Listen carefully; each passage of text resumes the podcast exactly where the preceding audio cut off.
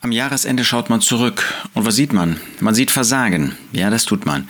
Aber vielleicht sieht man auch das eine oder andere, was man für den Herrn getan hat. Und was machen wir damit? Natürlich dürfen wir dankbar sein, dass der Herr uns benutzen konnte.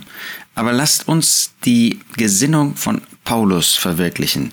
In Philippa 3, da finden wir einen Mann äh, des Herrn, einen Mann Gottes, einen Jünger des Herrn Jesus, der schon seinesgleichen sucht. Was sagt er dort? Philippa 3, Vers 7. Aber was irgend mir Gewinn war, das habe ich um Christi willen um für Verlust geachtet. Bei Paulus gab es manches, was er eigentlich als Gewinn ansehen konnte. Er war im Gesetz untadelig befunden, Vers 6. Er hat sich wirklich bemüht, diese ganzen Feierlichkeiten, die nach dem Gesetz zu tun waren, ähm, alles, was äh, mit diesen ähm, Vorschriften zu tun hatte, die sein Leben, sein äußeres Leben betraf, die Zeremonien betrafen. Das hat er alles getan. Aber er sagt, was irgendwie Gewinn war, das habe ich um Christi willen für Verlust geachtet. Er hat erkannt, das hat ihn nicht dem Herrn näher gebracht. Das hat ihn nur mit seinen Augen auf sich selbst sehen lassen. Das habe ich geschafft, das habe ich geschafft. Kann das nicht auch bei uns sein, dass wir relativ dankbar, ähm, und das ist ja schon positiv, aber dass wir sel relativ selbstbewusst und auch das gut findend zurückschauen und sagen, das habe ich doch gar nicht so schlecht gemacht, da habe ich doch auch für den Herrn äh, mich eingesetzt. Wertschätzung auf uns selbst. Ja, wahrlich, ich achte auch alles für Verlust wegen der Vortrefflichkeit der Erkenntnis Christi Jesu meines Herrn. Er wollte die Vortrefflichkeit der Erkenntnis Christi Jesu, das wollte er voranstellen, seine Beziehung zu dem Herrn Jesus. Das, was der Herr Jesus in seinem Leben bedeutete, das sollte den ersten Platz sein. Nicht das, was er getan hat, nicht das, was er tun durfte, und er durfte viel tun für den Herrn, sondern Christus, die Erkenntnis seiner Person, das Leben mit ihm, die Beziehung zu ihm, das, was der Herr Jesus war, das sollte zentraler Punkt seines Lebens sein. Und dessen Willen ich alles eingebüßt habe und es für Dreck achte, selbst das Beste aus seinem alten Leben, selbst das Beste, das wollte er für Dreck achten. Da geht es nicht um unmoralische Dinge, die sind sowieso Dreck. Aber selbst das, was er getan hatte, selbst das, was er zu tun vermochte auf der Basis des Gesetzes, das war für ihn inzwischen Dreck, das war nichts. Das war ja eigene Gerechtigkeit, das war nicht das, was Gott in seinem Leben anerkennen konnte. Warum? Damit ich Christus gewinne und in ihm gefunden werde. Das war sein Anliegen. Und ist das auch unser Anliegen? Ist das mein Anliegen? Ist das das, was dich antreibt, wirklich Christus zu gewinnen? Ja, ich bin doch schon Christ. Ich habe doch Jesus schon als mein Retter angenommen. Darum geht es hier gar nicht. Er wollte mehr und mehr Christus in seinem Leben gewinnen. Er wollte mehr und mehr Christus verwirklichen. Christus sollte mehr und mehr sein Lebensinhalt sein, das Zentrum dessen seiner Gefühle, seiner Gedanken, seiner Überzeugungen, seiner Lebensausrichtung, seiner Lebenstaten. Alles sollte durch Christus geprägt sein. Und wenn das wäre, dann brauchte er nicht zurückzuschauen, dann brauchte er sich nicht für gut oder für wertvoll oder für wertschätzend halten. Da brauchte er keine Wertschätzung im Blick auf sich selbst, auf sein eigenes Leben auszudrücken, sondern da war Christus alles. Deshalb Vers 13, Philippa 3. Brüder, ich denke von mir selbst nicht, es ergriffen zu haben. Er war noch nicht in der Herrlichkeit angekommen. Er hatte in diesem Sinn noch keine Vollendung, hatte noch nicht Christus Jesus ergriffen. Dazu musste er warten, bis der Herr Jesus wiederkam, um ihn in den Himmel zu holen. Eins aber tue ich, vergessend was da hinten und mich ausstreckend nach dem, was vorn ist.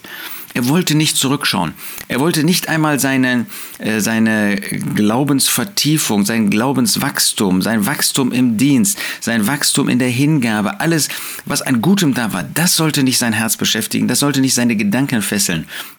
Darauf wollte er sich nichts einbilden. Nein, er wollte vergessen, was da hinten. Er wollte sich ausstrecken nach dem, was vorn ist. Was war vorn? Das war der Kampfpreis der Berufung. Das war Christus Jesus selbst. Sein Auge sollte nicht auf sich gerichtet sein, sondern sein Auge sollte auf Gott, sollte auf den Herrn Jesus gerichtet sein, auf dieses Ziel, was vor ihm war. Danach wollte er sich ausstrecken. Das machte sein Leben jetzt aus. Wisst ihr, wir können zurückschauen und wir dürfen dankbar sein, kommen wir gleich nochmal darauf zurück, was die Gnade Gottes, was die Güte Gottes bewirkt und was sie überhaupt ist. Aber du wirst nur nach vorne, du wirst nur laufen können, du wirst nur das Ziel ähm, erlangen, zu dem Ziel kommen, wenn du dich nach vorne orientierst, wenn du wirklich ein Leben führst zur Ehre Gottes, zu seiner Verherrlichung. Vergessend, was da hinten, dich ausstreckend wie Paulus nach dem, was vorne ist, jage ich das Ziel anschauend hin zu dem Kampfpreis der Berufung Gottes nach oben in Christus Jesus. Das war sein Zielpunkt. Danach streckt er sich aus. Das war das, was sein Herz erfüllte. Nach vorne. Christus, den wollte er ergreifen. Und alles, was irgendwie störend sein konnte, um Christus zu ergreifen, um für Christus zu leben, damit Christus Gestalt in seinem Leben bekam. Das wollte er vermeiden. Wollen wir uns Paulus zum Vorbild machen? Wollen wir ihn in dem Sinne zum Vorbild haben, wie er für Christus und mit Christus lebte? Nicht Paulus an sich ist das Vorbild, das ist Christus, das ist der Herr Jesus.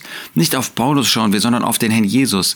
Aber wir wollen so wie Paulus wirklich mit einfältigem Auge, das heißt nur auf diese eine Person ausgerichtet, mit ganzer Konsequenz, mit ganzer Hingabe für Christus leben dann wird Christus mehr und mehr in unserem Leben Gestalt bekommen. Dann werden wir ihm immer ähnlicher werden. Und dann wird uns zugleich bewusst, dass das, was wir tun können für den Herrn, dass das nichts als Gnade und Güte ist. Und die finden wir gerade im Alten Testament immer wieder ausgedrückt. Im Psalm 57 lesen wir zum Beispiel in Vers 11 ein ähm, Psalm von David.